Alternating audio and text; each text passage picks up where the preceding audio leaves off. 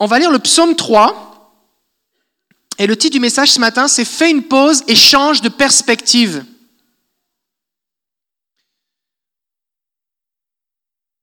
Psaume 3, je vais vous lire dans la version NBS, ce n'est pas la version Mac Fournier, c'est la version Nouvelle Bible Second. Psaume de David, lorsqu'il s'enfuit pour échapper à Absalom, son fils. Seigneur, qu'ils sont nombreux mes adversaires, nombreux ceux qui se dressent contre moi, nombreux ceux qui disent à mon sujet, pas de salut pour lui auprès de Dieu, pause. On va lire la suite après. David écrit ce psaume, il s'agit du roi David ici, alors qu'il est poursuivi par son fils Salomon. Pour mettre un petit peu de contexte, Salomon, Absalom. Il y avait Amon, Absalom et Salomon. Là, on parle de Absalom. Absalom avait tué Amon. Et il aurait aimé ça être roi à la place de Salomon. Mais finalement, c'est Salomon qui a été roi. Bref. Absalom poursuivait son père. Il avait tué Amon, qui était l'un de ses demi-frères, l'un des fils de David, parce que Amon avait violé Tamar, qui était sa demi-sœur, qui était elle-même la sœur de Absalom. Et David, c'était un homme selon le cœur de Dieu, qui avait la présence de Dieu, qui composait des cantiques, mais l'éducation des enfants, c'était pas fort. C'était pas fort. Écoute bien ce que je vais te dire. Tu peux être un homme de Dieu, une femme de Dieu, avoir des visions, guérir les malades, prophétiser, tout ce que tu veux. Ta première responsabilité, c'est de prendre soin de tes enfants. J'ai plusieurs buts dans la vie. Mon premier but dans la vie, c'est d'aller au ciel. Mon deuxième but dans la vie, euh, c'est de rester marié jusqu'à ma mort. Et mon troisième but dans la vie, c'est que mes enfants aillent au ciel. Le reste, après, là, c'est pas vraiment important. C'est important ce qu'on fait avec nos enfants. Et donc, ce qui se passe, c'est que Absalom, il tue son frère parce qu'il a violé sa sœur. Et la raison pour laquelle il tue son frère, c'est parce que quand David a appris que Amon avait violé sa sœur, il n'a rien dit. Il a été fâché, il a boudé, mais il n'a rien dit. Et la Bible dit qu'il ne reprenait pas ses enfants. Il leur disait rien. Il leur laissait faire tout ce qu'ils voulaient. Et là, ça a amené jusque-là. C'est important qu'on soit là dans notre famille, qu'on s'occupe de nos enfants. Pendant que tu es sur Facebook et que tes enfants regardent je ne sais pas trop quoi à la télé, tu n'es pas en train d'éduquer tes enfants. Alors, Absalom finalement a tué son frère, il s'est sauvé. Finalement, il y a un des généraux eh bien, de David qui lui a dit Bon, là, Absalom, ça fait longtemps qu'il est parti, qu'il est en exil, on pourrait le faire revenir. Fait que David dit Bon, ok, viens-t'en. Il a dit Bon, tu peux rester ici, mais euh, je ne veux plus te parler. Fait que, vécu toute une situation. Finalement, Absalom, ce qu'il a fait, c'est que il, s'est mis à la porte de la ville, et puis à chaque fois que quelqu'un allait voir le roi, David, parce que le roi exerçait la, justice, et bien aussi dans le pays, d'après les, règles de Dieu, eh bien il se tenait à la, porte, il dit, c'est quoi ton problème? Ah, Si ça avait été moi, le roi, je t'aurais fait justice, mais là, pas de chance, c'est David. Et là, ce qu'il a fait, c'est qu'il a commencé à séduire tous les gens du peuple, et il a fait ça pendant plusieurs années. Et au bout d'un moment, il a fait un complot une conspiration, pour, il a fait un putsch, un coup d'État pour renverser David. Et quand David l'a appris, alors il est parti, il s'est enfui, il est parti à pied avec ses soldats et il s'est enfui. Et pendant cette fuite, alors que son fils, son propre fils voulait le tuer, eh bien il a écrit ce psaume. Seigneur, qu'ils sont nombreux mes adversaires, nombreux ceux qui se dressent contre moi. Alors c'est un contexte de fuite, un contexte de poursuite, et c'est aussi un, contexte de conséquence de ses propres fautes. Parce que David, eh bien un jour il avait trompé euh, un de ses amis, et puis il était sur le toit de chez lui, c'est des toits en terrasse, hein, c'est pas comme des toits comme chez nous maintenant, hein, c'est des toits en terrasse, d'accord? Et puis euh, il avait vu une femme par la fenêtre qui était en train de prendre son bain, et puis euh, il, a, il a fait venir, il sait qui cette femme-là? Oh, c'est la femme de ton meilleur ami. Tu sais, le soldat qui est en train de se battre pour toi sur le front, il dit, ah ok, fais-la venir. Il couche avec et il dit, rentre chez toi. Et que tu peux être un homme de Dieu, mais si tu règles pas les choses dans ton cœur, Dieu va pas t'empêcher de pécher. C'est important qu'on veille sur notre cœur. D'accord? Il n'y a pas d'accomplissement, mais oui, mais moi j'ai fait ci, mais moi j'ai fait ça. Dieu regarde notre cœur. Qu'est-ce qu'on fait avec notre cœur? Et c'est important qu'on garde des pensées pures. Et le verset que, que Marc a dit, c'est très important. On le dit aux nouveaux chrétiens, mais c'est valable jusqu'à la fin de tes jours. Que ce qui est bon, que ce qui est pur, que ce qui est digne de louange soit l'objet de tes pensées. Parce que ça commence toujours par ta tête. Finalement, elle tombe enceinte parce qu'en fait, elle était en train de prendre sa douche parce que huit jours après les menstruations, il fallait qu'elle prenne un, un, bain rituel selon la loi de purification, fait que ça tombe qu'elle est en pleine période de fécondation, il couche avec, elle tombe enceinte. Elle vient lui dire, bah là, c'est parce que je suis enceinte. Il dit, oh, c'est facile. Il fait venir son mari. Il lui dit, viens-t'en. Il dit, va voir ta femme un petit peu, profites-en. Ça fait longtemps que tu es au combat. Il pense qu'il va coucher avec, pour comme ça, il va croire que c'est son fils. Finalement, lui, il est tellement loyal, c'est tellement un homme consacré qui dit comment ça est-ce que moi je vais aller avec ma femme alors que tous les autres, ils sont, tous mes amis sont en train de, de, coucher par terre dehors dans le froid, dans la campagne pour faire la guerre? Il dit non et il se met, il dort par terre dans la cour du roi. Le roi l'apprend, il le fait venir, il le fait boire, il le rend ivre. Il dit maintenant, rentre chez ta femme. Et le gars retourne dormir par terre dans la cour. Finalement, il lui dit, je vais te donner une lettre importante pour le général. Et, lui, et puis, donc le gars est porteur d'une lettre et il ne sait pas, mais dans la lettre, c'est marqué, place cet homme, Uri, au plus fort du combat et reculez-vous pour qu'il meure.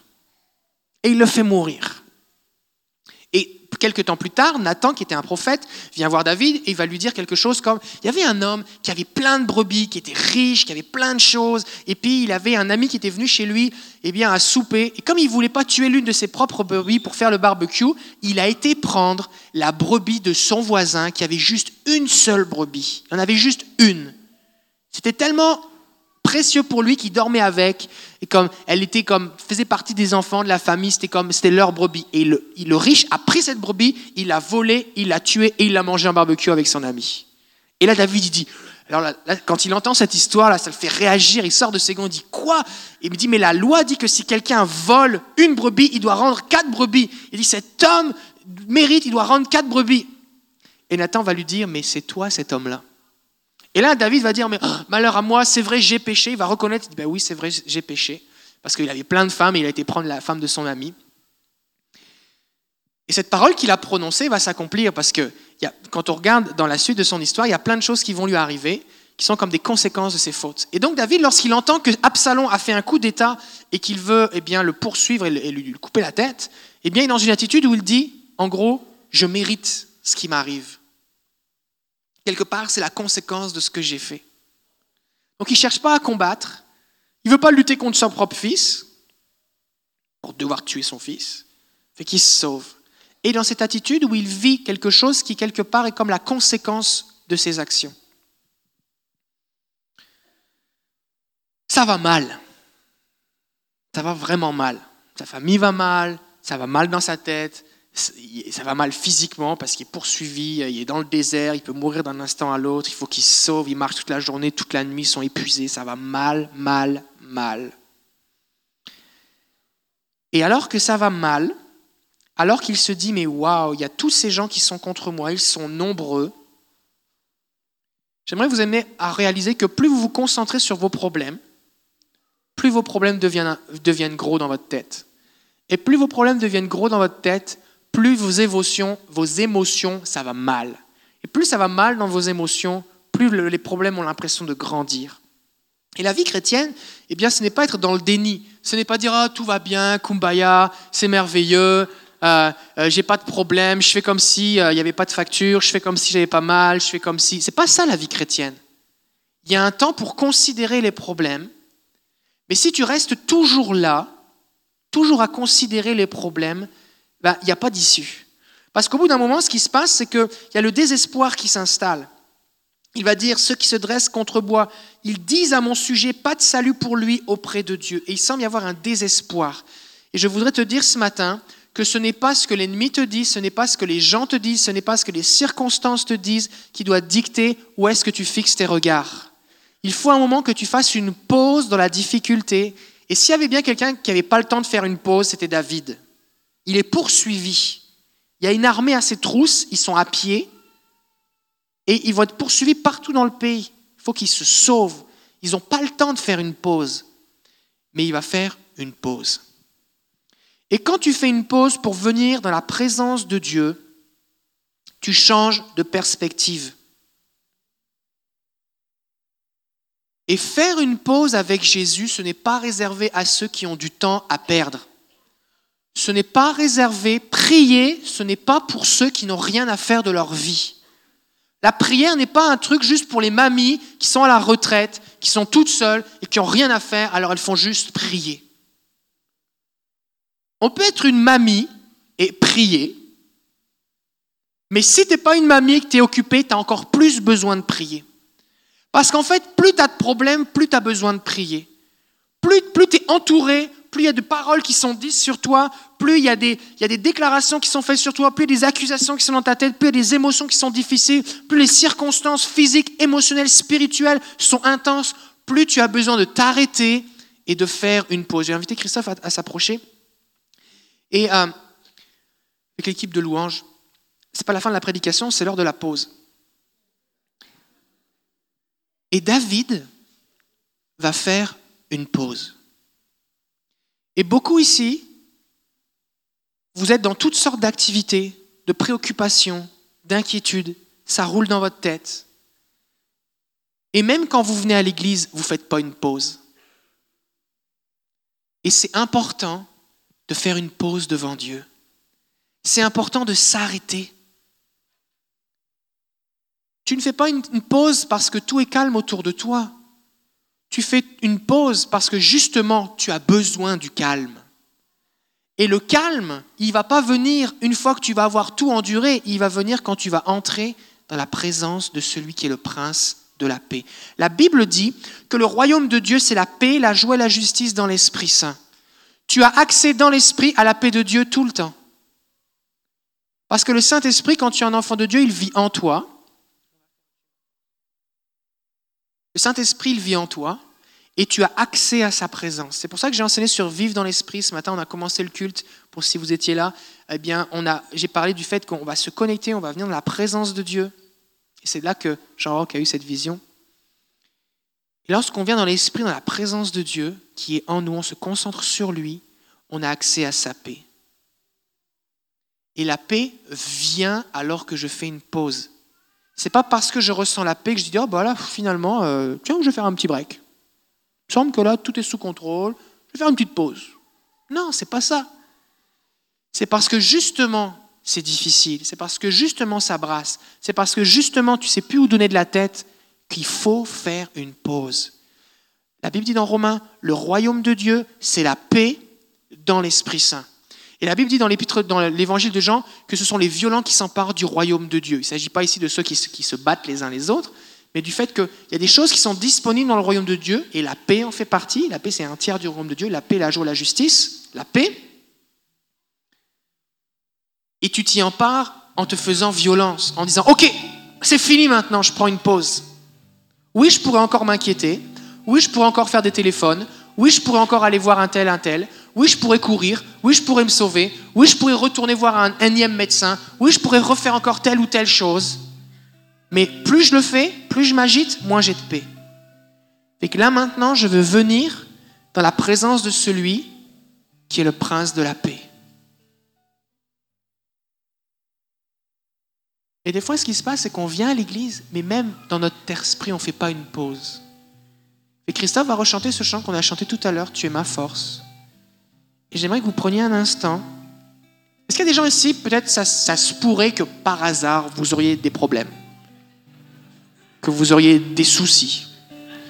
Ou des besoins, ou que vous connaîtriez quelqu'un par alliance quelque part, ou un ami lointain sur Facebook qui a des problèmes et que ça vous inquiète?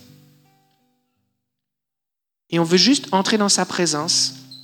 Et la Bible dit, dans le psaume 46, verset 10, Restez en paix et voyez que je suis Dieu.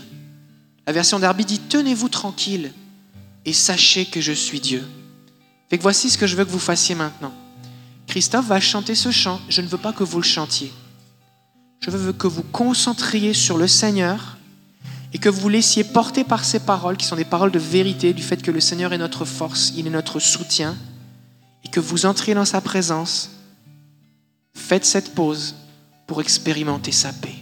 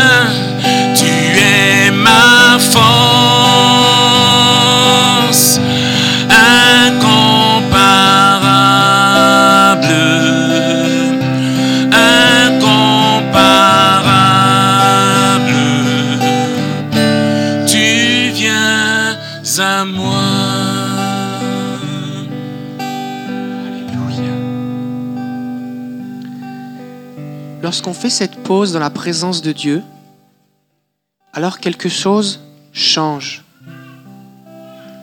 C'est un acte de foi de décider de faire une pause lorsqu'on est poursuivi. Si je suis poursuivi, faut que je cours. Si je m'arrête, je vais être rattrapé. Sauf que si je m'arrête devant le Seigneur,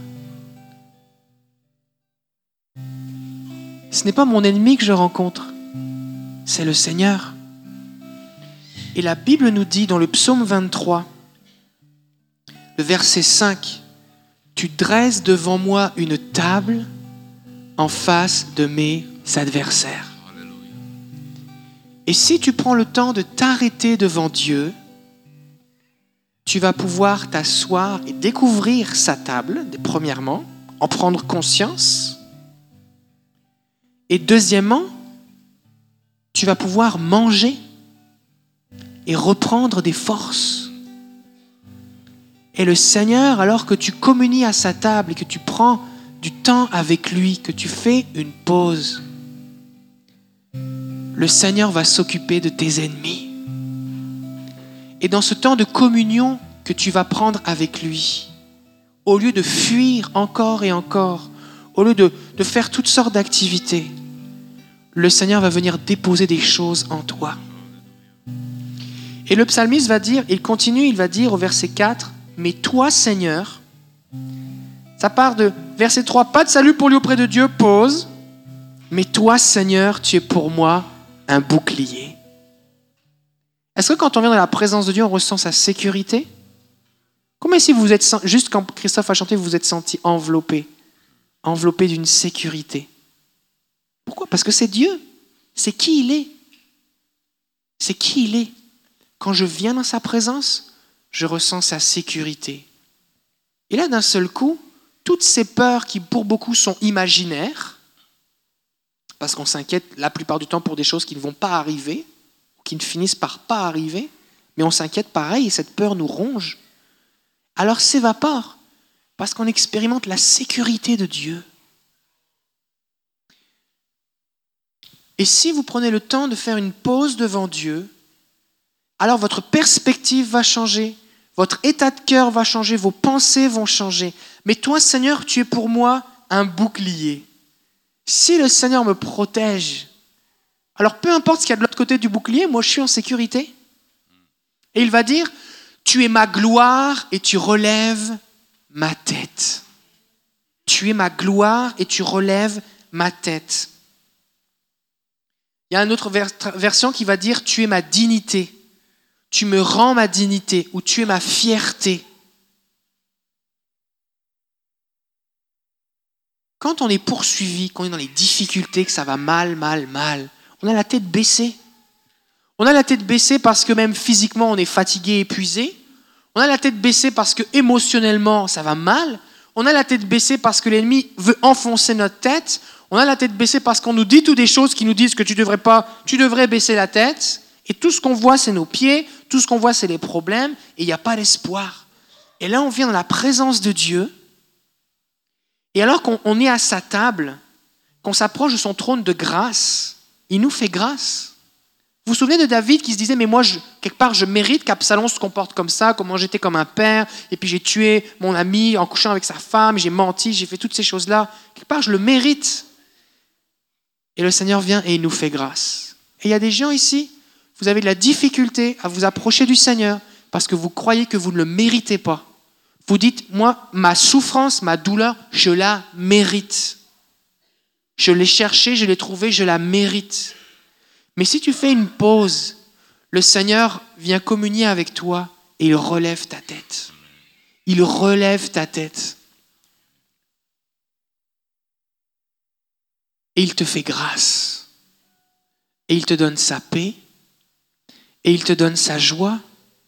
Et au lieu que tu entendes ces paroles qu'il n'y a pas de salut pour toi, tu vas maintenant entendre les paroles du Seigneur. Et les paroles du Seigneur, parce qu'il est ton papa, qu'il est ton père, vont bâtir ton identité. Notre identité vient des paroles que notre Père nous a dites. C'est pour ça que lorsque Jésus a été baptisé, le ciel s'est déchiré et la voix du Père s'est fait entendre et il a dit, voici mon Fils bien-aimé qui fait toute ma joie. C'est pour ça qu'on a besoin d'affirmer nos enfants. Si vous êtes un père, vous devez affirmer vos enfants. Parce que son identité de votre enfant, que ce soit un garçon ou une fille, dépend de ce que vous, en tant que père, vous allez dire. La maman va réconforter, mais le père déclare l'identité. Et lorsque je viens à la table du Seigneur, le Seigneur commence à me parler. Il va me parler en se manifestant à moi physiquement. Je peux ressentir eh bien, des frissons, des picotements, une douce chaleur. Il va se manifester à moi émotionnellement, je peux ressentir la paix, je peux ressentir de l'amour, qui sont quelque part des émotions, de la joie. Il va se manifester à moi spirituellement, il peut me donner des pensées, il peut me, dire des paroles, il peut me donner des visions. Et ces choses vont, vont être comme des révélations qui vont se graver en moi. Et alors que j'avais la tête baissée, que j'étais poursuivi, que je ne savais plus où donner de la tête, que j'avais beaucoup d'ennemis, puis que ça avait mal, il n'y avait pas d'espoir, pas de salut pour lui, alors que je suis dans sa présence, il relève ma tête il est ma gloire, il est ma fierté. Et il dépose en moi cette identité que je suis un enfant de Dieu. Je suis un enfant de Dieu. Et là, il va dire, je crie vers le Seigneur et il me répond de sa montagne sacrée. Parce que ce qui est important quand tu pries, c'est pas tellement ce que tu cries, c'est ce que le Seigneur répond. C'est ça qui est important.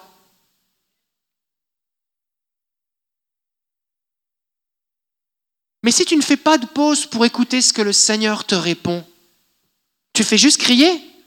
Et quelle est la différence entre Seigneur, Seigneur, aide-moi et continuer, et puis il y a quelqu'un qui fait Ah C'est juste quelqu'un qui crie. C'est pas crier, c'est pas crier au secours qui te procure du, réconfort. C'est d'attendre le secours du Seigneur. C'est d'entendre sa réponse, ce qu'il va te dire. Je viens à ton secours. Est-ce qu'il y a des gens, ici, des gens ici, ça vous est déjà arrivé d'appeler le 911 Vous étiez dans un, dans un moment où vous aviez besoin d'être sur la police, les pompiers, il y avait quelque chose.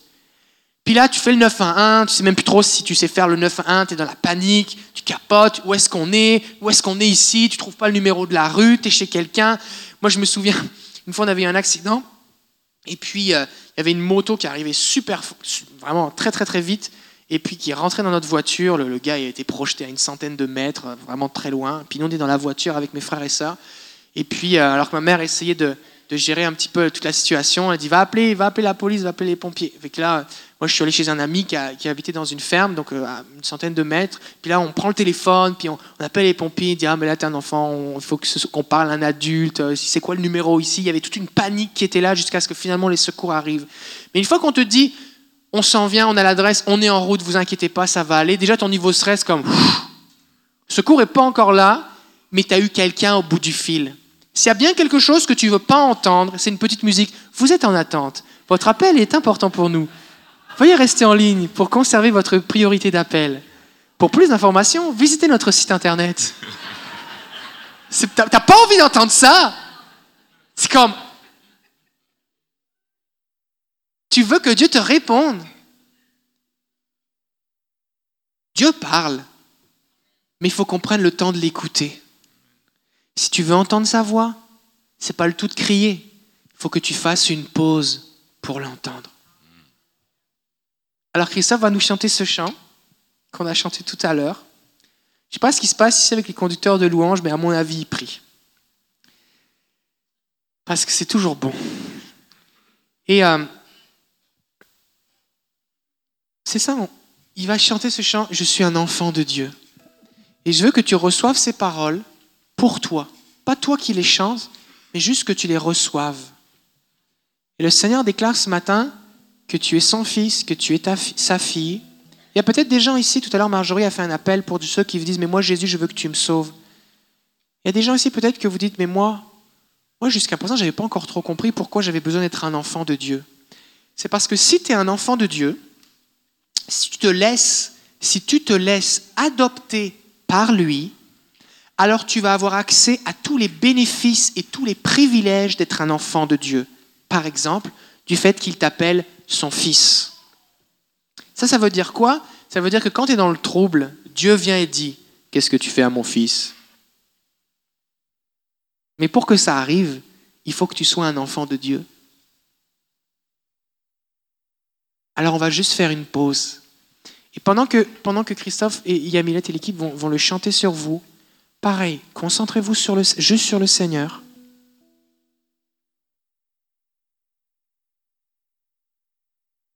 Et si vous avez la tête courbée, et je sais qu'on peut avoir un sourire, mais au fond de son cœur avoir la tête courbée, laissez le Seigneur relever votre tête. Venez manger à sa table et laissez-le vous nourrir et soutenir votre cœur et changer de perspective. Tu m'as ébloui par tes mélodies. Tu m'entoures d'un chant d'amour.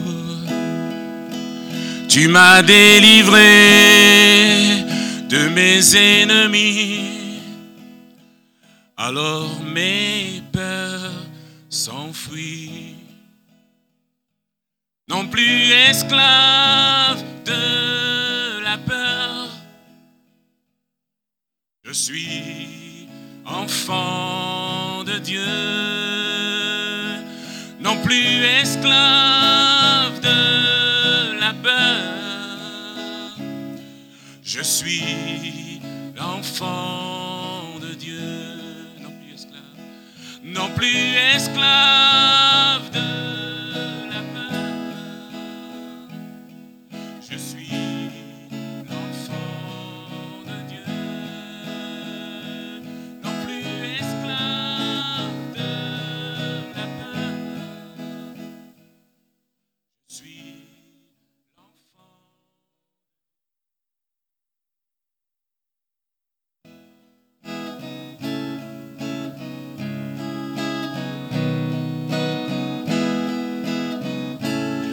Avant ma naissance, tu m'avais choisi. Tu connaissais mon nom. Tu m'as fait renaître. Tu m'as adopté. Ton sang coule dans mes veines. Non plus esclave Je suis l'enfant de Dieu, non plus esclave de la peur. Je suis l'enfant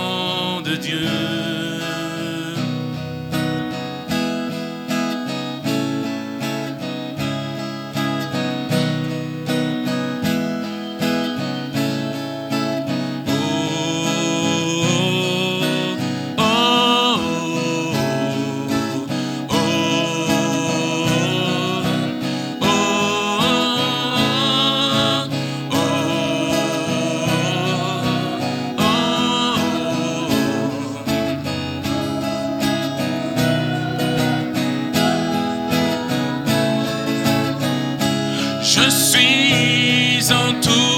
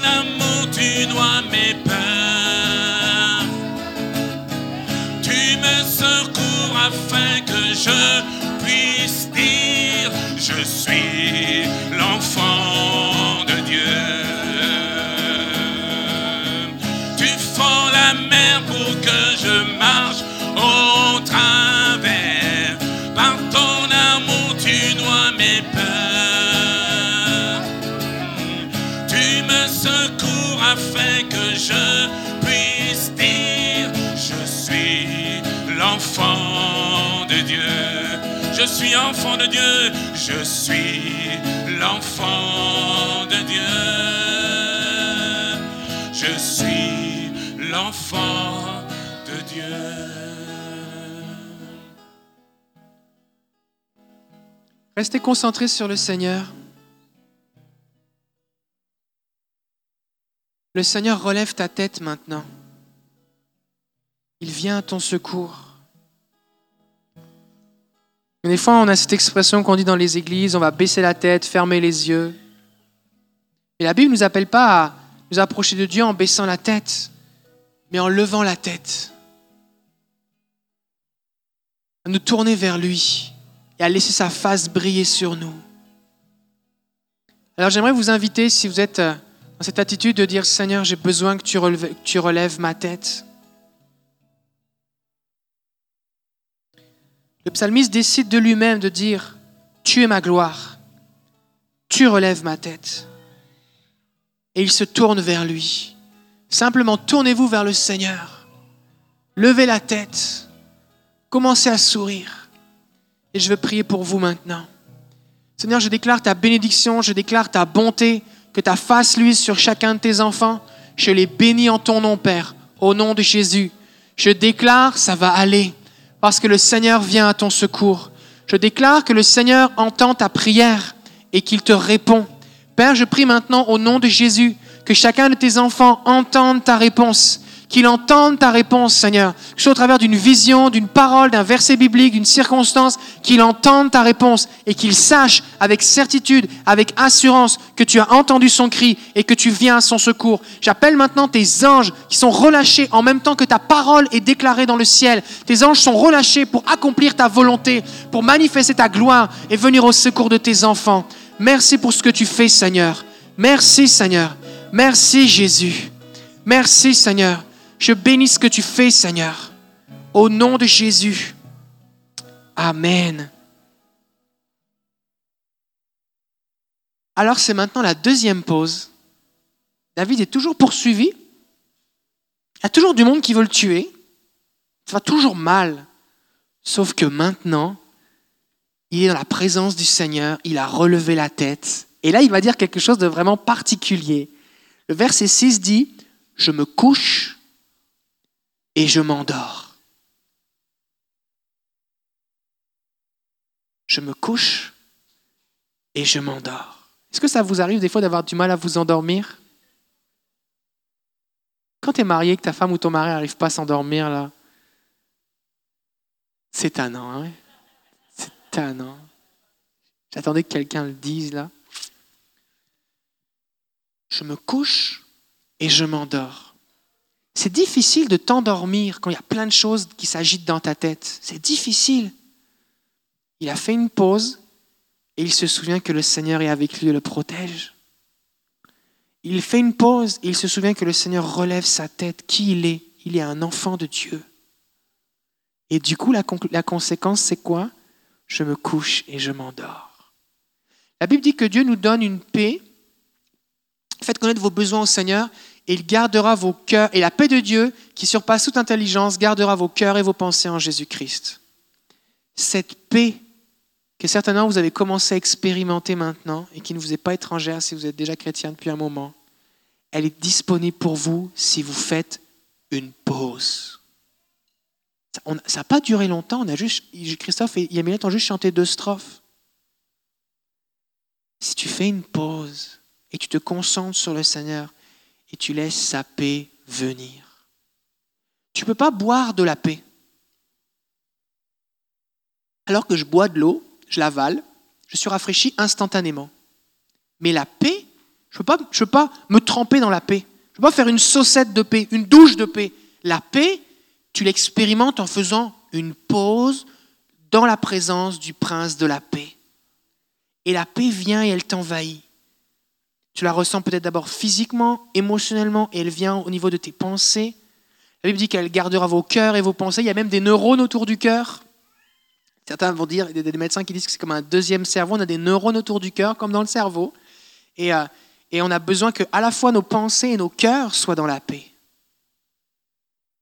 Et quand on est dans cette paix, alors tout est différent. Il va dire, je me couche et je m'endors, je me réveille, car le Seigneur me soutient. Pas je me réveille en faisant un cauchemar, en panique, en crise d'angoisse. Je me réveille le matin, j'ai dormi dans les bras du Père, je suis dans sa paix. Je n'ai pas peur. Je n'ai pas peur. Il dit pas, je n'ai pas peur de la petite souris. J'ai une souris actuellement dans mon sous-sol. J'ai acheté un piège qui peut contenir 12 souris et la souris n'est pas rentrée dedans. En fait, la souris est rentrée, elle a mangé le beurre de pinot et elle est ressortie. Elle a laissé des excréments et elle est ressortie. Il n'y a pas de souris dedans. Où est la souris? Je ne sais pas. Il ne dit pas, je n'ai pas peur de la souris qui est dans mon sous-sol. Il dit, je n'ai pas peur des dizaines de milliers de gens qui se placent autour de moi pour m'attaquer. C'est intense. Des fois, on est en panique, on n'arrive pas à dormir parce qu'on a un collègue de travail qui est contre nous, parce qu'on a notre boss qui menace de nous virer, et là, il dit, je n'ai pas peur des dizaines de milliers de gens qui sont là pour me tuer. C'est-tu de la paix, ça?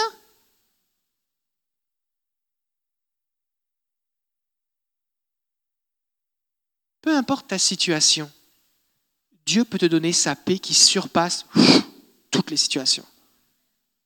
mais il faut que tu fasses des pauses dans sa présence. Alors il continue, il dit, Lève-toi Seigneur, sauve-moi mon Dieu, car tu frappes à la joue tous mes ennemis, tu brises les dents des méchants, c'est au Seigneur qu'appartient le salut, que ta bénédiction soit sur son peuple. Donc il passe d'une situation de poursuite, de désespoir, pas de salut pour toi, il relève la tête, il s'endort en paix, et ensuite c'est le parti dans le désert. Parce que là, il est toujours poursuivi dans le désert, et il ne va pas chercher à, à combattre, il ne va pas chercher à riposter, mais il va se confier dans le Seigneur, il va dire c'est le Seigneur qui va combattre pour moi. Et là, il va commencer à louer le Seigneur, il va commencer à le bénir. Mais ça, c'est difficile d'arriver dans cette position de victoire, de célébration, de s'attendre au Seigneur et de foi si tu es là dans la poursuite, dans la défaite. Et parce qu'il a fait des pauses, dans la présence de Dieu, sa perspective a changé. Ses émotions, ses pensées ont changé. Et maintenant, il peut parler avec assurance, avec foi, avec confiance. Il est dans une minorité, il est poursuivi, il est attaqué, mais il sait que le Seigneur est avec lui. C'est au Seigneur qu'appartient le salut. Des fois, vous regardez quelque chose et on entend la suite après la pause. Mais en général, après la pause, c'est juste la suite. Et tu regardes un film, il y a un moment de suspense, quelque chose, pause, puis ça reprend quoi? Au même moment. La, situation n'a pas changé. Tu vois quelqu'un qui court, qui va se faire à manger par quelque chose, puis là, pause. Là, tu vas à la salle de bain, tu manges des chips, euh, tu regardes tes courriels, puis là, ça recommence et la personne est toujours en train de courir. Il n'y a rien qui a changé pendant la pause.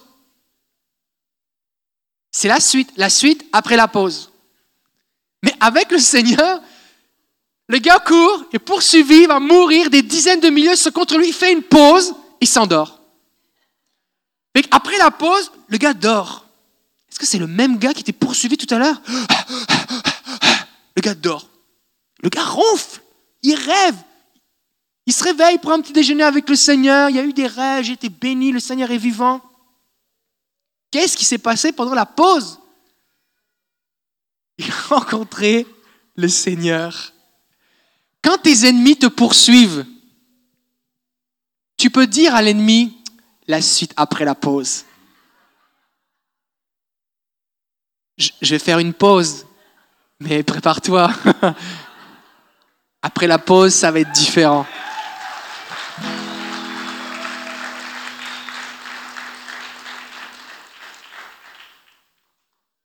Fais une pause. Combien de temps, combien de fois on a le droit par jour de faire de pause Autant de fois que tu en as besoin. Une pause s'impose. J'essaye de vous le dire de toutes sortes de façons, juste pour que ça reste dans votre tête. C'est important que vous fassiez des pauses avec le Seigneur. Et, le Seigneur, lui, il vient. Parce que quand tu fais une pause, Dieu y est là. Jésus dit, entre dans ta chambre, ferme ta porte et prie ton Père qui va arriver au bout d'une heure de criage et une heure. Non, il est là. Il est déjà là parce qu'il t'attend. Ça veut dire que c'est ça notre privilège. On a accès à Dieu tout de suite. On dit Seigneur, je fais une pause, Dieu est là. C'est bon, non? Dieu est là tout de suite. Mais tu n'as même pas besoin de dire, bon là, ok, il faut que je me conditionne, parce que là, avec tout ce qui se passe, faut que je... Non Seigneur, je fais une pause, je suis là. Dieu dit, ben moi aussi. Dieu est là tout de suite.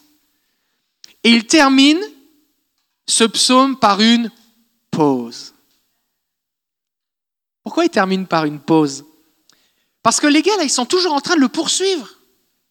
Oui, ses émotions ont changé, sa perspective a changé, il est capable de s'endormir, il est capable de, se souvenir de sa sécurité, son identité en Dieu, mais il y a un combat qu'il va falloir mener. Et c'est Dieu qui va le mener.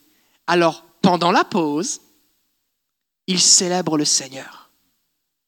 Et quand le Seigneur vient, ça brasse la cabane. Quelque chose se passe. Il va dire, tu frappes à la joue mes ennemis, tu brises les dents des méchants. Et on va terminer en chantant ce chant qu'on a chanté tout à l'heure. C'était pas préparé. Moi, j'aime ça, pas préparer les trucs, leur dire ce qu'on va faire, parce que comme ça, on est toujours béni de voir qu'ils sont inspirés. Ils font ça bien, hein. ils prient bien.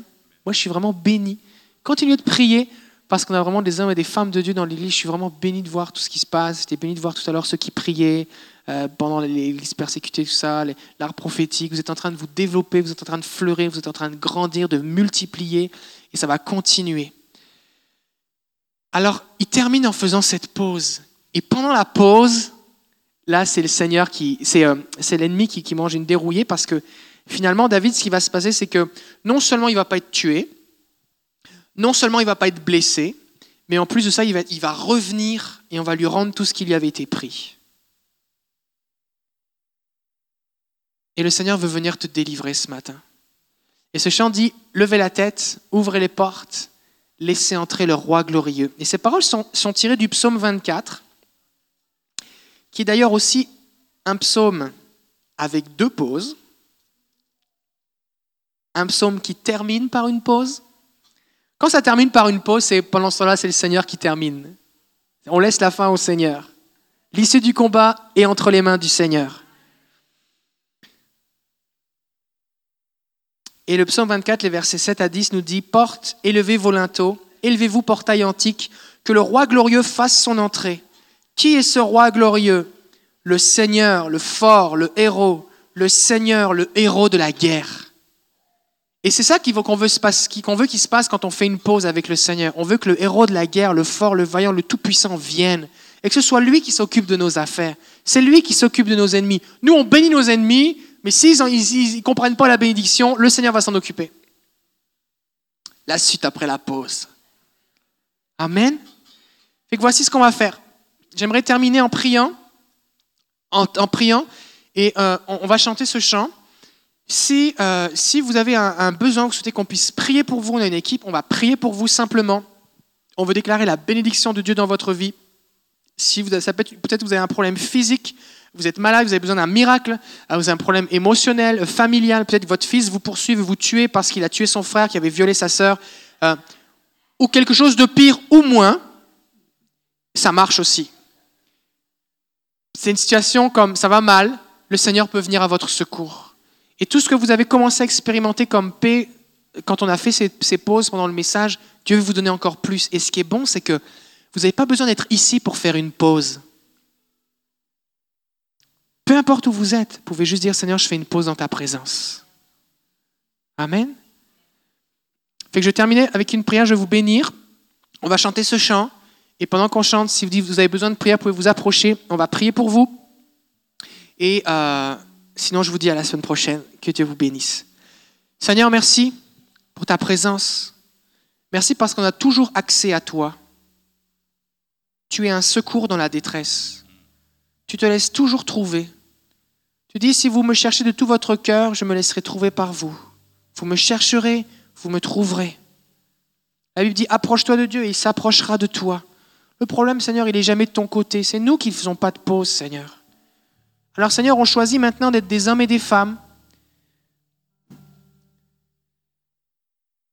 qui prenons des pauses dans ta présence, qui nous arrêtons. Seigneur, aide-nous les uns les autres à couper, à nous arrêter pour chercher ta présence. Seigneur, si, si on, peut nous imposer de regarder des publicités ridicules, c'est toujours les mêmes, alors on peut aussi imposer à nos circonstances une pause pour avoir ta présence. Et Seigneur, ta présence, c'est mieux que, que tout, Seigneur. Il n'y a rien qui égale ta présence. Et toutes nos sources sont en toi. Alors Seigneur, on veut être des hommes et des femmes qui, dans les circonstances de la vie, prenons des pauses pour être changés et transformés par toi. Qu'on soit connu comme étant le peuple qui fait des pauses devant toi. Des hommes et des femmes qui se tiennent devant Dieu, qui mangent à ta table. Je te demande pardon, Seigneur, pour toutes les fois où tu as dressé une table devant nous et on est passé en courant demande pardon, Seigneur, où tu nous attendais, tu avais des paroles pour nous, tu voulais nous bénir, nous réconforter. Et on a juste laissé la panique diriger et conduire nos vies. Seigneur, je parle dans la vie de chaque personne qui maintenant a besoin de toi. Je déclare ton shalom, ta paix, dans leur cœur et leurs pensées, dans les circonstances. Déclare que tu es le bon berger, que tu les conduis près des eaux paisibles, au nom de Jésus. Amen. Amen. Alors on va terminer en chantant ce chant. Et euh, si vous avez besoin de prière, simplement approchez-vous et on va prier. Je demande à l'équipe de ministère de s'approcher et on va prier pour ceux qui s'approchent. Merci.